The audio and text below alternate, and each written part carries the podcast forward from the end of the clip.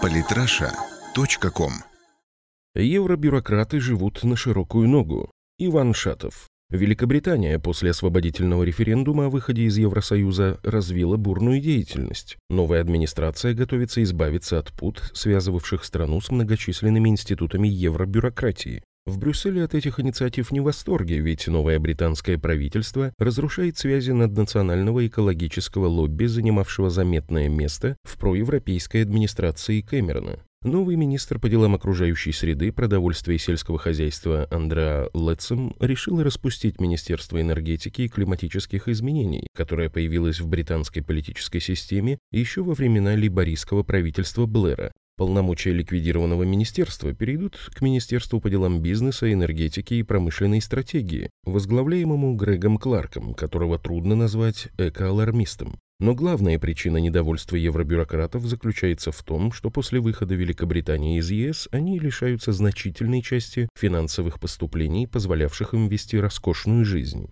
Пенсии, выплачиваемые работникам учреждений, связанным с Евросоюзом, могут стать еще одним камнем преткновения в отношениях между Брюсселем и Лондоном. Речь идет о довольно крупных суммах. На кону стоят миллиарды евро. Пенсионные обязательства ЕС по отношению к его нынешним и бывшим сотрудникам, по данным The Financial Times, могут достигать 60 миллиардов евро. Ежегодные пенсионные расходы на евробюрократию составляют миллиард 400 миллионов евро. Сумма формируется из взносов всех стран-членов Европейского Союза. Проблема с Brexit заключается в том, что ту часть, которую покрывала Великобритания, придется компенсировать остальным странам. Поэтому Брюссель всеми силами пытается заставить Великобританию сохранить свои обязательства перед Европейским пенсионным фондом. Брюссель паникует, потому что понимает, что без Великобритании, которая являлась одним из главных плательщиков, наполнение бюджета ЕС станет возможным лишь за счет повышения отчислений отдельных стран-членов, что у большинства государств, находящихся и так в долгах, не может не встретить сильного сопротивления. И без того полной разногласий, обострившихся на фоне миграционного кризиса, Евросоюз на ровном месте получает еще один повод для конфликта. Неудивительно, что в рядах евробюрократии царит смятение. Представитель профсоюза Феликс Жирадо заявил, Великобритания права, когда обращает внимание на то, что выплата пенсии – это ответственность европейского бюджета. Однако европейский бюджет является общей ответственностью стран-членов.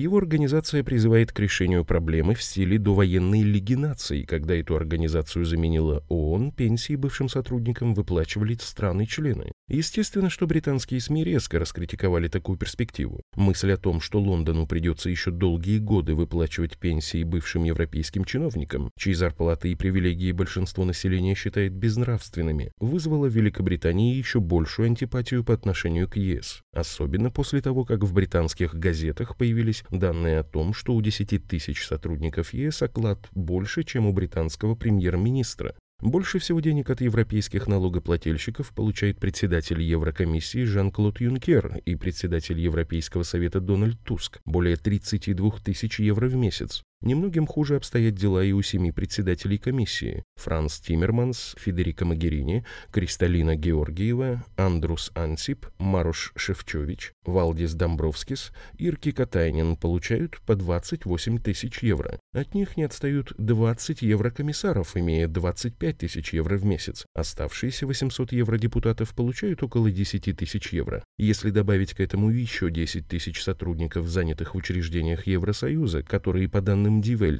получают в пять раз больше, чем канцлер Германии. Меркель зарабатывает около 17 тысяч евро в месяц. Остается только удивляться, как европейская финансовая система еще не рухнула под тяжестью армии паразитов. Обслуживание этой новой евроаристократии само по себе является гигантской коррупцией. При этом речь идет не только о сотрудниках, работающих в Брюсселе или Страсбурге, но и о щедро оплачиваемых сотрудниках различных учреждений, продвигающих интересы Брюсселя по всему миру. Официально в этих институтах институциях трудоустроено 30 тысяч человек, однако реальное их число в 6 раз больше. По данным организации «Открытая Европа», на Еврокомиссию Европарламент работает более 170 тысяч человек. Дело в том, что официальные данные, которые приводит Брюссель, не учитывают сотрудников, работающих в так называемых экспертных группах, которых более тысячи, что дает еще 50 тысяч сотрудников. Еще 8 тысяч оплачиваемых работников скрывается под вывеской так называемых договорных органов и еще 10 тысяч в канцеляриях представительств ЕС по всему миру, дублирующих посольства стран-членов ЕС. Если учесть, что речь идет о паразитах, которые только усложняют и портят жизнь рядовым европейским гражданам, получающим в сравнении с этими евробюрократами гроши, можно понять, почему сегодня в Европе все больше набирают популярность евроскептические настроения и партии, критикующие политику Брюсселя. Брюсселя.